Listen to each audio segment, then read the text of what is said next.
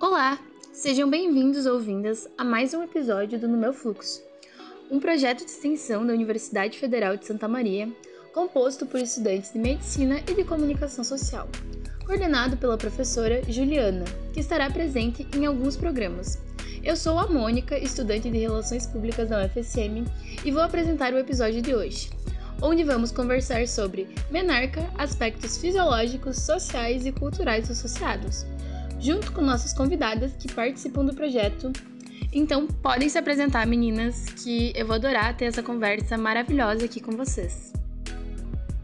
Oi, pessoal, sou Tanise, eu sou estudante de medicina da Universidade Federal de Santa Maria e também vou participar dessa roda de conversa. Olá, eu sou a Cecília, sou estudante de medicina da Universidade Federal de Santa Maria e você é uma das gurias que está aqui para debater e conversar com vocês.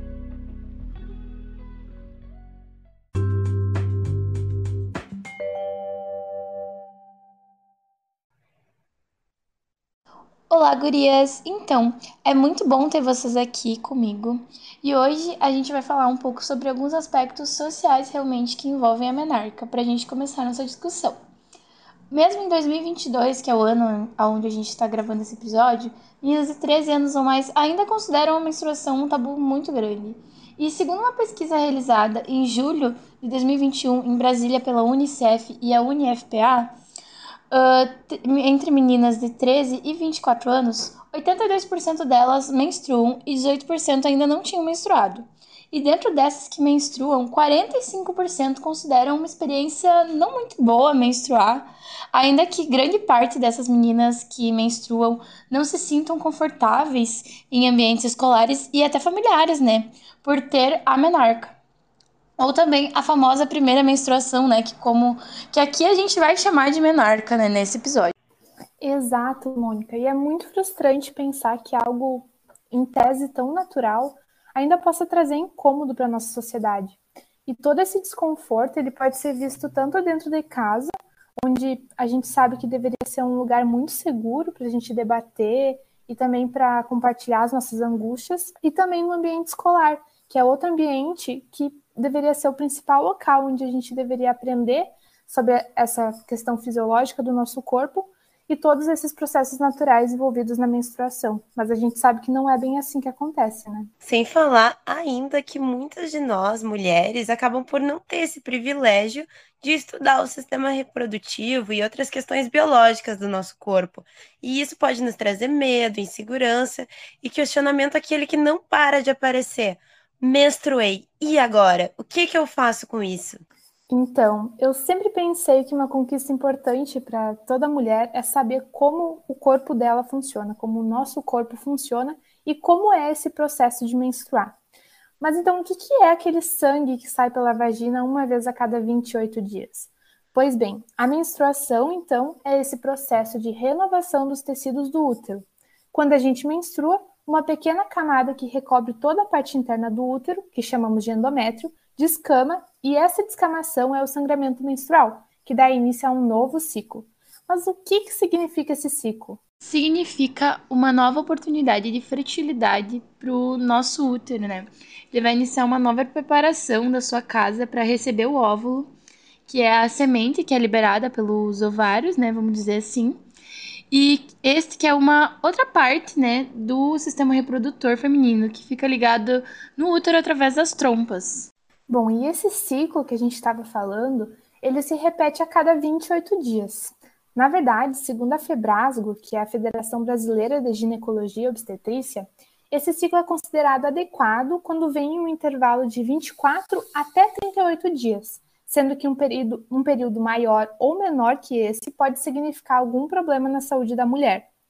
E essa descamação, que se, se traduz em um sangramento, que nós chamamos de menstruação, é organizada no corpo por uma série de comunicadores, como se fossem mensageiros sendo enviados, e a gente chama eles de hormônios. E nós sabemos que existem dois principais hormônios envolvidos nesse processo, que é o estrogênio e a progesterona. Porque não é só o útero que passa por modificações ao longo do ciclo, sabe?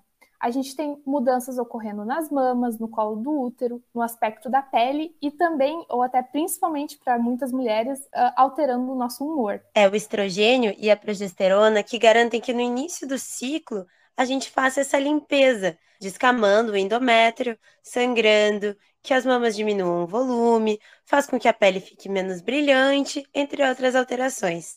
Já por volta do dia 14 do nosso ciclo, o estrogênio, que já está elevado novamente, acaba deixando a gente com as mamas mais volumosas, o muco cervical, que é o nosso corrimento fisiológico, ele acaba ficando mais viscoso, a pele fica mais brilhosa e a libido desperta. Tudo isso ocorre para que o corpo esteja mais apto a reproduzir, já que lá dentro do útero ocorre a nossa ovulação. A semente feminina é liberada pelo ovário e estamos oficialmente férteis. Com o decorrer do ciclo, a redução progressiva do estrogênio e o aumento da progesterona o corpo vai diminuindo a libido, nos sentimos mais emocionalmente frágeis, aparecem espinhas e tudo tende a desembocar na nova menstruação, que vai dar início a todo esse movimento e assim repetidamente, em toda a vida reprodutiva da mulher. Então, essas mudanças elas são importantes, elas acontecem para nos movimentar realmente durante o ciclo, né?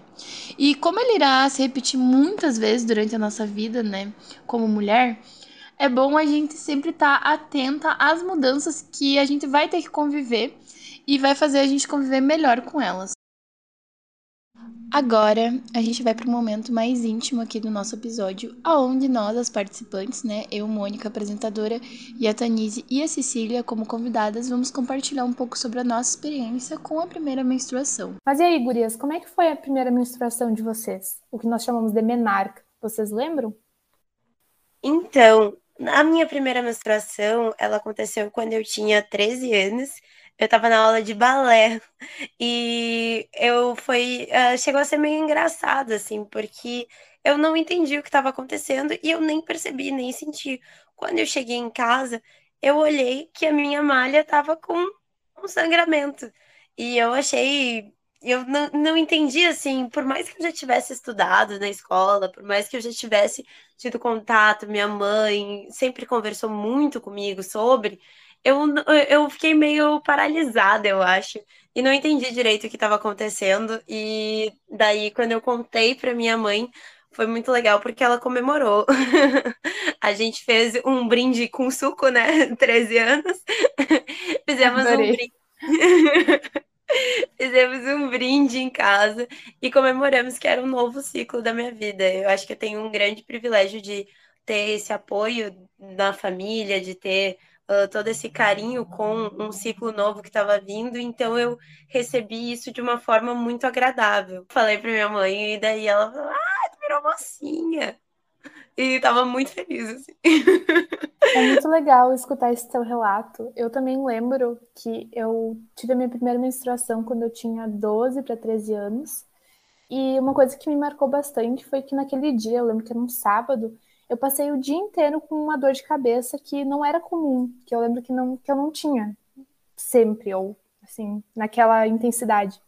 E aí, à noite, quando eu percebi que eu, que eu tive o sangramento, eu consegui associar. Eu pensei, ah, é por isso que eu tive essa dor de cabeça, então agora eu menstruei.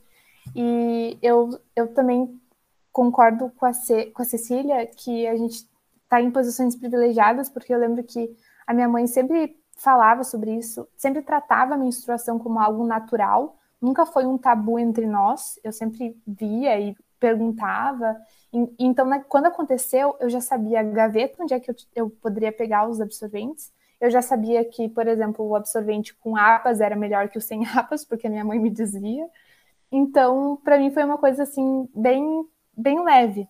Mas eu também lembro que depois que isso aconteceu e eu contei para minha mãe, eu lembro de ter falado assim: "Mãe, não conta para o pai nem para os meus irmãos" porque eu tinha uma vergonha associada a isso. E isso envolve muitas coisas associadas com, com a questão como os homens lidam com a menstruação, né? E, inclusive dentro de casa.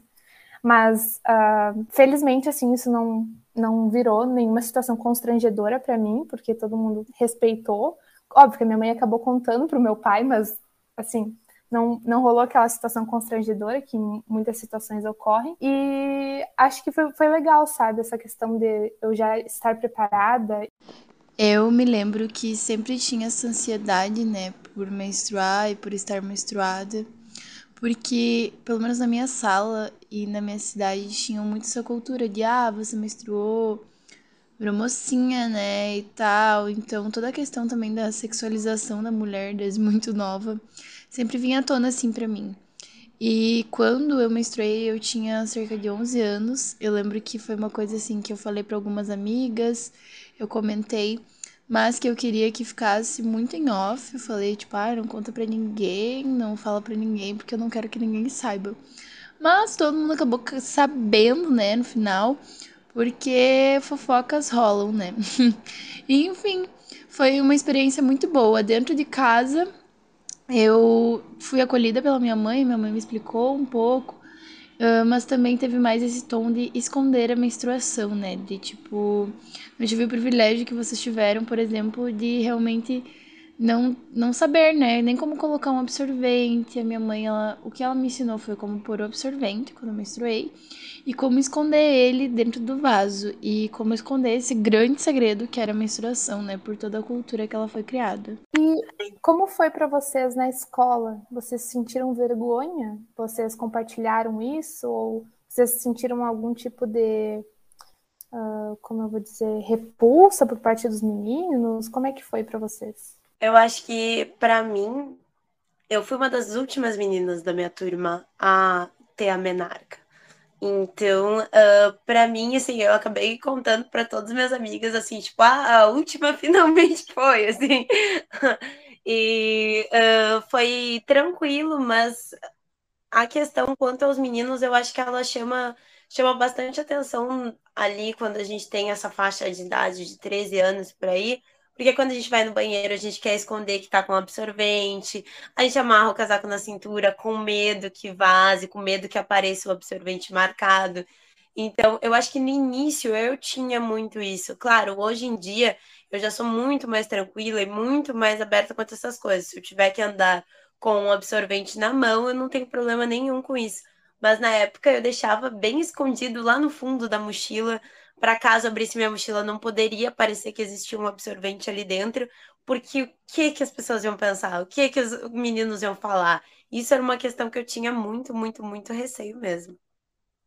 Nossa, e situações como essa devem ser muito comuns, né, nessas séries ali de perto da sétima série, sexta série, oitava série. E vocês lembram de algum outro constrangimento que envolvesse alguma, alguma piadinha de amigo, alguma situação em família mesmo? Como vocês lidaram com o agora virou mocinha? Ou alguém chegou a falar para vocês, ah, agora você tem que ter cuidado para não engravidar? Ou algo do tipo?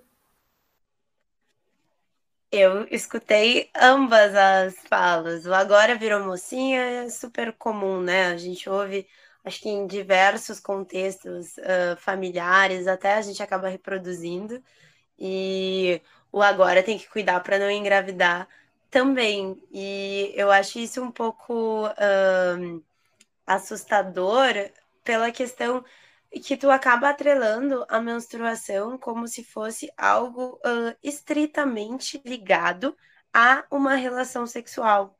E não é bem assim o sexo faz parte, a relação sexual faz parte da vida de mulheres e de homens, mas a menstruação é algo que é fisiológico do sexo feminino e isso é natural, independente de haver uma relação sexual ou não haver uma relação sexual. Então, eu acho muito complicado as pessoas ligarem de forma tão, uh, tão intrínseca como se gravidez, uh, como se a menstruação significasse, logo, o único significado dela fosse gravidez, fosse. Ai, gente, desculpa, meu raciocínio ficou ruim. Uh, eu acho muito complicado a gente linkar a menstruação como se o único aspecto que ela envolvesse é o fato de não engravidar, sendo que ela envolve tantos aspectos, tantas mudanças que a gente comentou, hormonais, fisiológicas, na nossa na nossa mentalidade, ela muda tantas coisas no aspecto cotidiano da mulher que deixar ela estritamente como o significado de ai, pode engravidar se não menstruar, pode engravidar. Ai, gente, peraí, ficou Eu concordo muito com isso, porque essa questão de, de, de inferir que uma menina menstruou, logo ela vai transar, ou logo ela ela tá sob risco de engravidar. Ok, fisiologicamente a gente entende que uma gravidez só pode ocorrer quando há liberação do óvulo e, por consequência, se esse óvulo não for fecundado, que há descamação. Mas fazer essa associação e logo falar isso para a menina que acabou de sofrer, de sofrer não, acabou de passar por esse momento único que é a primeira menstruação, é de certa forma muito assustadora, como a Cecília falou, porque a gente acaba não, a sociedade no modo geral, acaba não ensinando sobre todo esse processo e já coloca essa menina numa posição de ah não, a gente tem que cuidar porque agora ela pode engravidar e acaba que não também traz à tona essas discussões de prevenção de gravidez e outros, outro, outros assuntos ligados, né? Então acho que isso é muito muito importante assim a ser discutido, tanto esse tabu que se coloca na menstruação, quanto essa preocupação de ah, agora pode engravidar ou, ou algo do tipo. Mas e sobre o aprendizado da fisiologia da menstruação, vocês chegaram a aprender isso na escola? Como é que foi? Eu tive uma palestra na escola, ainda antes de ter dentro da biologia. Mas, é, claro, eu tenho que ressaltar que eu, a minha vida inteira, eu estudei em ensino privado e que essa era uma pauta que, pelo que eu entendi, quando eu estava na escola, estava começando a ser introduzida como nessa forma de palestras a minha turma da escola, quando eu tinha, acho que quando eu tinha 11 anos, por aí, a gente teve palestra com, uh, eu nem lembro, eu acredito que era uma psicóloga que falou um pouco sobre e foi bem bacana. E depois, ao longo dos estudos, a gente teve dentro da disciplina de biologia, mas daí ali no ensino médio, né? Que daí era mais a questão uh, fisiológica mesmo e não entrava tanto em aspecto psicossocial como foi no formato de palestra.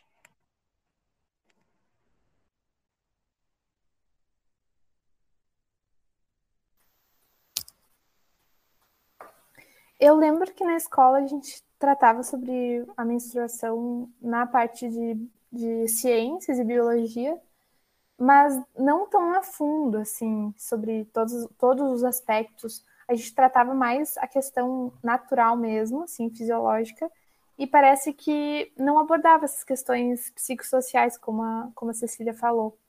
E nessas, nessas oportunidades de discussão, eu lembro que era bem desconfortável a, as risadinhas e a reação da, assim, do resto da turma, não sei as meninas, uh, com aquele assunto.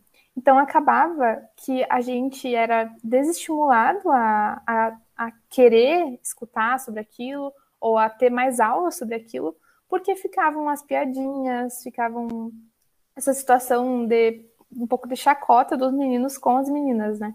E acho que isso é ainda mais uh, se destaca ainda mais, porque quando a gente começa a ser introduzido nesses assuntos, uh, as meninas, por exemplo, podem ter, sei lá, uns 10 anos, mas a maturidade comparada com os meninos é, na minha opinião, mais é, é superior. Então, acaba que os meninos não, não, não, não demonstram a maturidade para ouvir e para entender uh, sobre os assuntos de menstruação lá na escola. Não sei se vocês têm essa mesma, se vocês concordam com isso. Com certeza, eu tive dentro do, das aulas e a palestra que eu tive na escola, isso foi bem comum. Isso aconteceu, eu lembro direitinho, assim, de ter essas risadinhas e toda vez que o assunto era trazido, era questão de piadinhas, e isso fazia com que, quando se conversava sobre menstruação, ninguém perguntava nada, porque todo mundo tinha medo de perguntar e sofrer alguma chacota, alguma rejeição. Então, por mais que a gente estivesse recebendo informação, dúvidas acabavam não sendo tiradas, porque todo mundo tinha receio de acabar se expondo e uh, acabar sofrendo com, com isso. E isso é muito negativo, né? Porque acaba que fica aquela dúvida, a pessoa não tira a dúvida e não entende, e depois pode acabar procurando em fontes não confiáveis. Então é muito importante que uh, durante essas experiências de contato de meninas mais novas, de meninos mais novos também, quando surgirem essas dúvidas, é muito importante que não se não se reprima de nenhuma forma, né? Para que possa realmente, para que eles possam realmente compreender, entenderem como funciona todo esse processo, mas realmente a faixa etária mais novinha é bem complicada essa questão dos meninos e eu acho que é muito comum, acho que a gente vê isso muito, muito, muito frequentemente.